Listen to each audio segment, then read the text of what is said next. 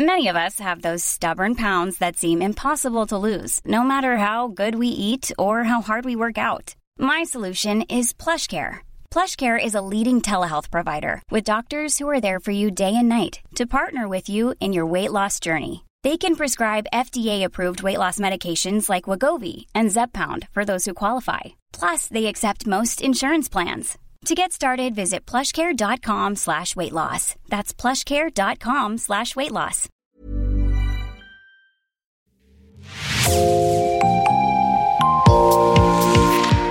Bonjour et bienvenue dans L'actu dans la poche, le podcast quotidien d'actualité du Grand Sud-Ouest, signé Podcasting. Podcasting, ce sont des entretiens avec des journalistes de la région, mais aussi des séries, des longs reportages et des interviews. Je m'appelle Jean Berthelot de Lagleté.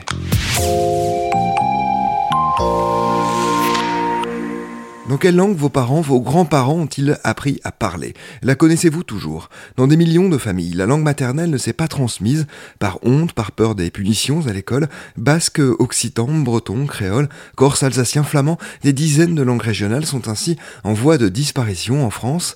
Mais aujourd'hui, des jeunes se battent pour réapprendre ces langues. Au Pays Basque, en Bretagne ou dans le Béarn, Louchi, Mélanie, Johan et Peyo sont partis à la reconquête de leur héritage familial. Pourtant, à des centaines de kilomètres, et elles dessinent les traits d'une jeune génération curieuse de ses origines. Un documentaire en deux épisodes produit et réalisé par Myrène Garay-Coetchea. Vous vous apprêtez à écouter le deuxième épisode. Ça a toujours été quand même, on va dire, une honte pour moi de ne pas le parler. Hein.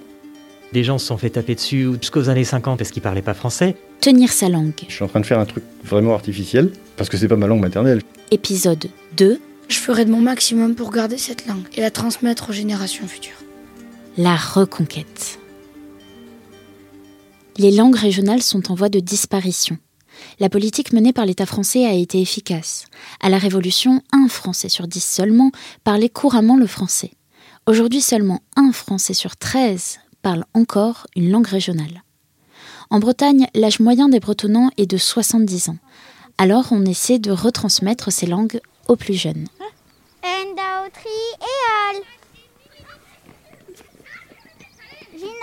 Avant, dans les côtes d'Armor, on pouvait lire sur les murs de l'école Il est défendu de parler breton et de cracher à terre. Maintenant, dans la cour, on peut entendre ça. À l'école d'Iwan de Lannion, les enfants sont scolarisés en langue bretonne. Ils apprennent à lire en CP en breton et n'abordent la lecture en français qu'en CE1. Ils parlent en breton tout le temps, enfin presque.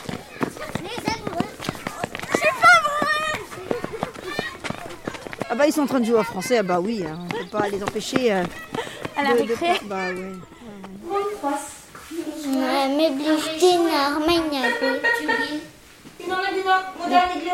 Me blühten am Armenia kwe war a loar a wechouneus. A wechouneus main a kwez war a loar Ja. Tetos goulet ze Non. Bah, goulet war c'est pas sorcier. Ah, euh. Les écoles d'Iwan sont des écoles immersives, privées, laïques, sous contrat avec l'État. Si elles sont gratuites, c'est parce que les parents d'élèves s'investissent beaucoup, environ 5 heures par semaine à l'agneau, pour réparer la photocopieuse, pour assurer l'aide aux devoirs, mais surtout pour organiser chaque mois des événements pour récolter des fonds.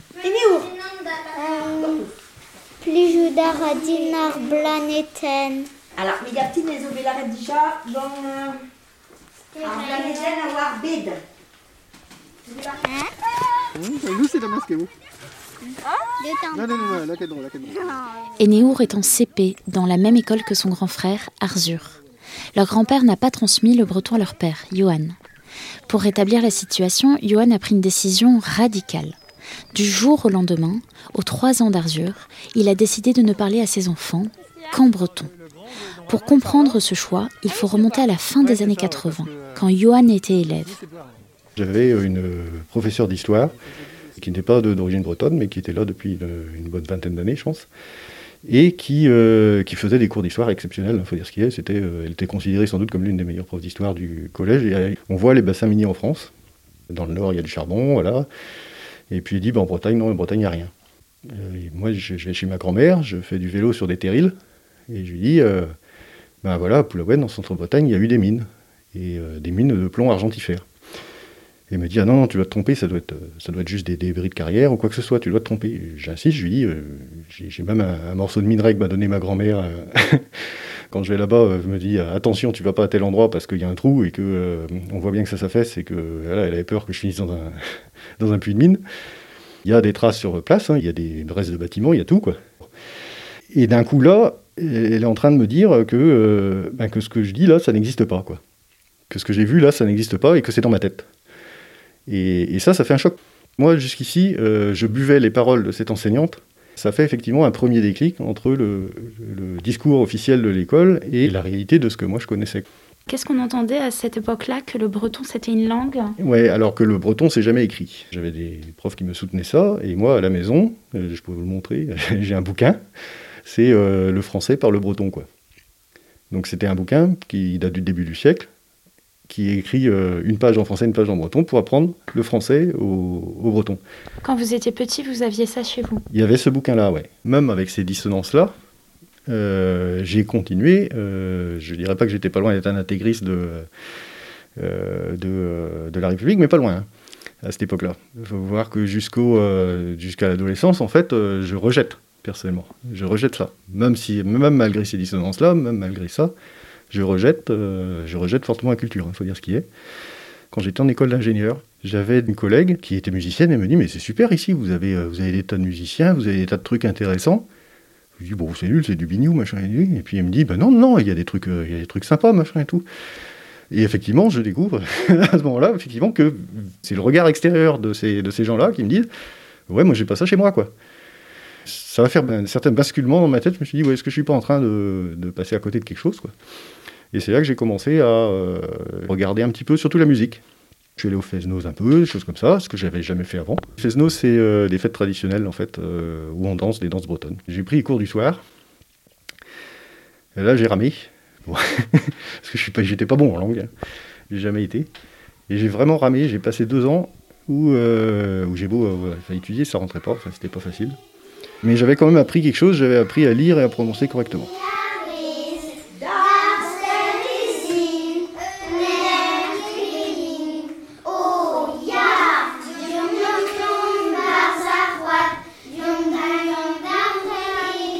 Par hasard, Johan se retrouve à faire du bénévolat dans une école d'Iwan. Au fil des années, il voit les élèves grandir, maîtriser le breton très facilement. C'est décidé, ses enfants seront scolarisés en breton.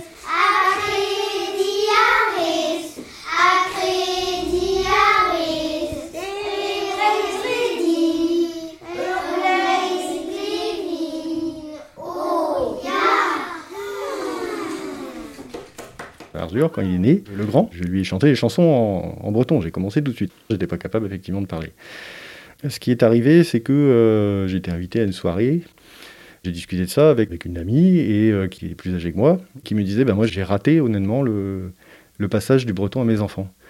Pourtant, il était, enfin, il était chez Diwan aussi. Il me dit Oui, mais j'ai essayé de leur parler breton, mais euh, ils me répondent tout le temps en français et ils feront toujours ça et j'ai jamais réussi à les faire euh, changer.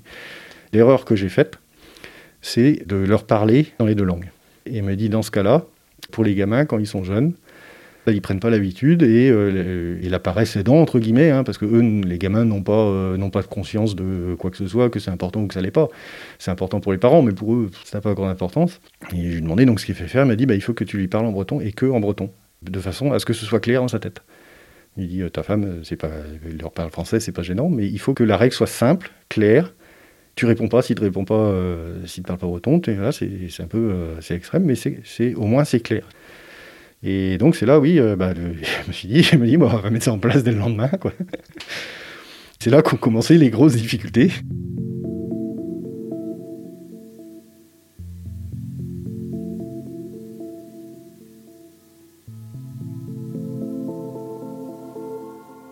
Comment éduquer dans une langue différente que celle qu'on a soi-même entendue étant enfant Et surtout, comment dire à son enfant qu'on l'aime dans une langue qu'on ne maîtrise pas Comment avoir de l'autorité dans une langue qu'on ne maîtrise pas J'étais vraiment mauvais en breton. Je connaissais juste deux, trois chansons, enfin bon, c'était que je comprenais pas d'ailleurs. Au début, la transmission de l'émotion s'est fait par le physique parce que je savais pas le faire par la parole. C'est-à-dire que euh, fait un câlin. Mais bon, ça n'a pas, euh, à mon avis, eu de conséquences là-dessus, enfin, de conséquences néfastes. D'autant que ma femme, de toute façon, parlait, euh, parlait quand même euh, français avec eux, donc les enfants n'étaient pas totalement dans une, dans une situation d'abandon, quoi, là-dessus. les premiers problèmes arrivent ben, quand il y a des situations un peu d'urgence, par exemple. Alors, il est en train de jouer, il va renverser son verre sur la table. C'est un truc bête. S'il traverse la route où il y a une voiture, enfin, c'est des choses comme ça. Il faut tout de suite avoir le mot, quoi. C'est pas possible de réfléchir. Et en même temps, si je le dis pas en français, euh, là, il y a un risque, quoi.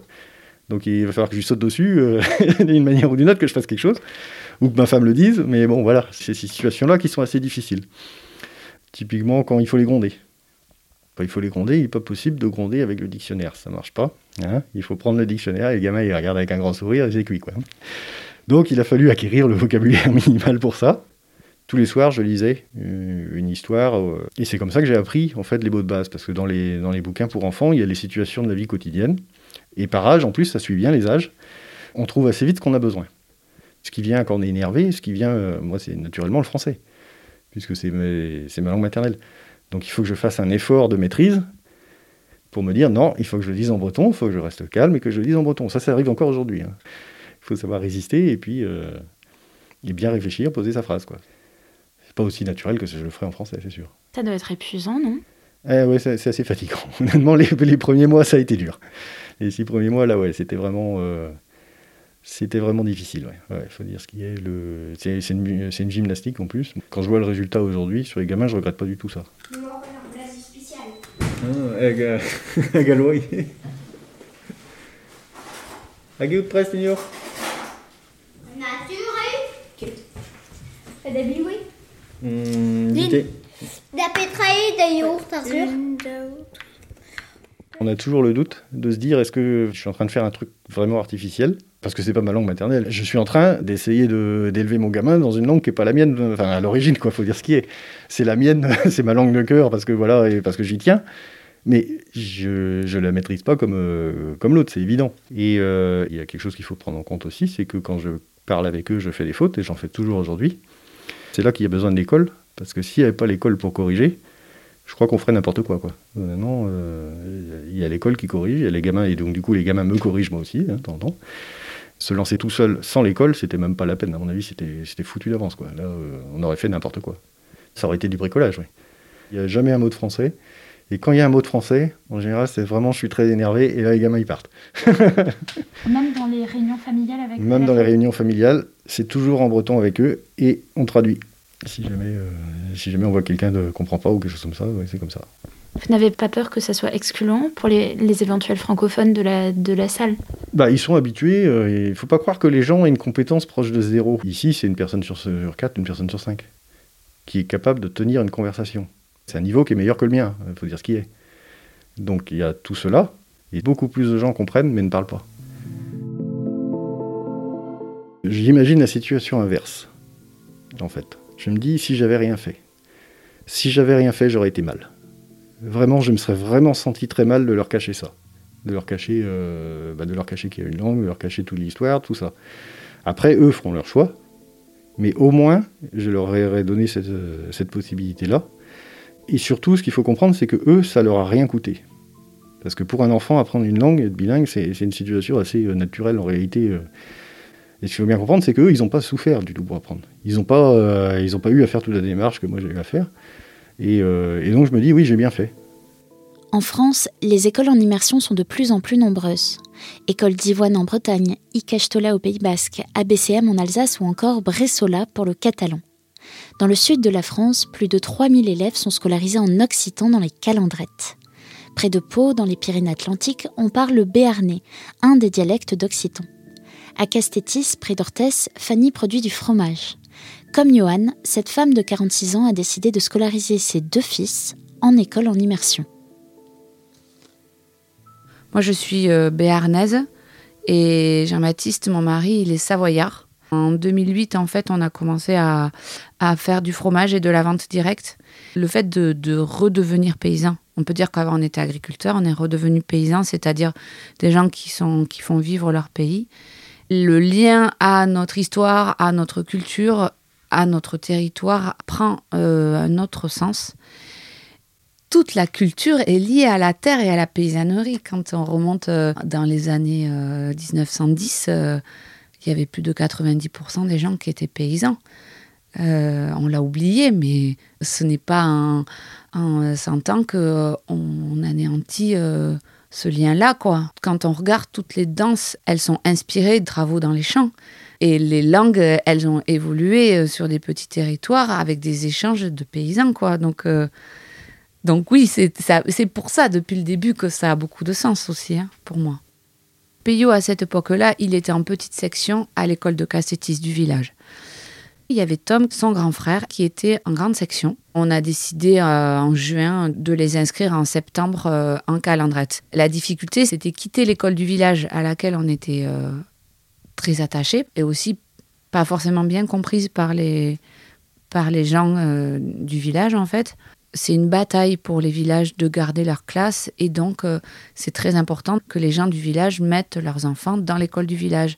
Et la calendrette en fait, elle est à côté à Orthès. Alors elle est aussi loin pour nous parce que notre maison est située très proche d'Orthès. Mais malgré tout, c'est à Orthès. Il y en a beaucoup qui comprennent pas non plus des anciens. Alors je dis les anciens, c'est-à-dire ceux de la génération qui ont 60 ans, entre 60 et 80 ans, qui comprenaient pas qu'on puisse euh, réapprendre en fait euh, l'occitan ou le béarnais à, ses enfants et que ça sert à rien et qu'ils ne voyaient pas l'intérêt en fait. Euh, l'occitan, ça reste quand même pour une partie de la population quelque chose de péjoratif.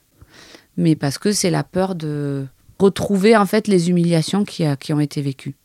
Euh, il y a plein de choses qui nous lient à notre territoire et je pense que c'est très important d'avoir conscience de ces racines, d'en être fier et de, bien les, incarner en fait pour pouvoir être bien dans sa peau, avoir confiance en soi et du coup s'ouvrir au monde.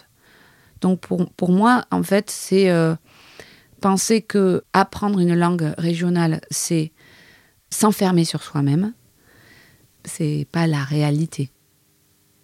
Je trouve dommage de se priver de cette richesse-là. Quand je vois Peyo qui parle en béarnais, avec quel plaisir. Tom, par contre, ne le parle pas du tout. Peut-être que ça reviendra. Lui, il a fait un peu un rejet, peut-être parce que c'était trop tard quand on l'y a mis. Chacun a son histoire, après chacun en fait ce qu'il veut, mais c'est des richesses. C'est comme nous, euh, on trouve que c'est une richesse que nos enfants ils puissent venir euh, travailler avec nous. Euh, apprendre à se servir de leurs mains, parce que ça développe autre chose. Fanny voulait aussi une autre éducation pour ses enfants. En Calandreta, on suit la méthode freinée, plus d'autonomie, plus de travail en groupe. De nombreux parents d'élèves ne sont pas forcément attirés par l'occitan en soi, mais par la pédagogie. Être bilingue dès le plus jeune âge, c'est aussi la promesse d'apprendre plus facilement d'autres langues. Peyo est le fils de Fanny. Il a 13 ans et se souvient de sa rentrée en Calandreta il ne parlait pas encore l'occitan. Je me sentais euh, à l'aise et bien accueilli, chaleureusement. Euh, bon, euh, quand il parlait en occitan, j'y comprenais à peu près rien. Mais, mais il traduisait en français, du coup, j'ai vite appris. en, en, un an, je savais parler en occitan. Moi, j'ai une chance énorme de pouvoir parler l'occitan et d'apprendre l'occitan en classe. C'est pour moi une chance que beaucoup de gens n'ont pas et n'ont pas eu. T'en as parlé avec ton grand-père de ça? Ce qu'il m'avait dit un jour, ses parents ne laissaient pas sa sœur parler en occitan. Ça m'a fait quand même un choc parce que je me dis, on t'empêche de parler la langue du pays. C'est pas respecter la liberté de chacun. Si quelqu'un veut parler en occitan, on peut pas l'en priver. La daune des bras pouille ou daune du capulet. À la fin de l'école primaire, Peyo n'a pas le choix. Le collège en immersion le plus proche est à plus de 40 km à Pau et il n'y a pas d'internat là-bas. Peyo va donc au collège de secteur, à Orthès. Pour qu'il ne perde pas son niveau, la famille demande l'ouverture d'une option occitan. Cette année en quatrième, Peyo pratique la langue deux petites heures par semaine. C'est trop aigu. Mais oui, c'est trop aigu, bien sûr. Tu casses au bout de la Non, c'est pas ça. C'est pas ça du tout. Et quoi Oh down, jamais, jamais go Heureusement qu'ils sont pas Maintenant que Peyo et tant d'autres élèves ont appris leur langue familiale, d'autres questions se posent. Le passage du collège au lycée, du lycée aux études supérieures, les déménagements, les voyages. Toutes ces étapes de la vie sont autant de moments où il est possible de perdre de nouveau la langue. La langue, je la trouve vraiment harmonieuse. Je trouve que quand je parle en occitan et quand j'entends parler des gens en occitan, eh ben ça me met du baume au cœur. Ça me donne envie de parler encore, encore, encore. Par exemple, quand je parle au fait de village avec euh, les vieux, on parle en, occitan en fait. On parle de tous les sujets. Et le voisin, il a fait ça, tout n'importe quoi. Quand j'ai commencé à parler avec eux, ben, ils étaient vraiment étonnés et en même temps fiers qu'un jeune dans leur village parle en occitan. Porter toutes ces générations de langues dans moi, c'est juste énorme. C'est pour euh, garder un, patrimoine, une langue, enfin, toute une histoire. Mais pourquoi c'est important de garder euh, une histoire, une langue? On pourrait se dire, euh, bon, mais peu importe. C'est chacun son opinion. Mais, pour moi, mon grand-père, il a 80 ans, et je me dis, il m'a transmis tellement de choses, et il m'a dit que tout ça, eh ben tout ça, il l'avait appris en occitan et tout. Ça donne un sens à toute l'histoire qu'il m'a racontée. Ça donne un sens, l'occitan. Ça donne un sens à, ma vie.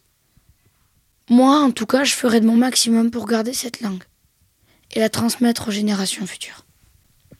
Ça me rappelle plein de, plein de souvenirs à la calendrette avec les amis, autour d'une table avec tous les, avec papy et, et les autres vieux du village. ça me rappelle plein plein de bons souvenirs.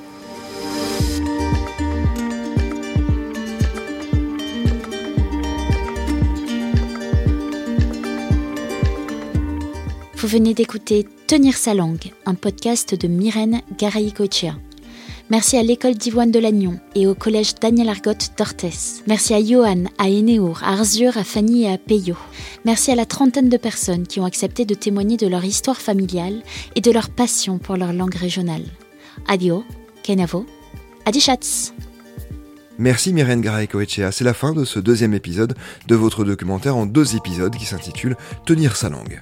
Réalisation Olivier Duval, rédaction en chef Anne-Charlotte Delange, production Sophie Bougnot, Clara Echari, Myrène Garay-Coechea, Inès Chiari, Raphaël Lardeur, Marion Rio, coordination éditoriale et programmation musicale, Gabriel Taïeb, iconographie Magali Maréco. Retrouvez-nous chaque jour à 16h30 sur toutes les plateformes d'écoute. Podcasting, c'est l'actu dans la poche.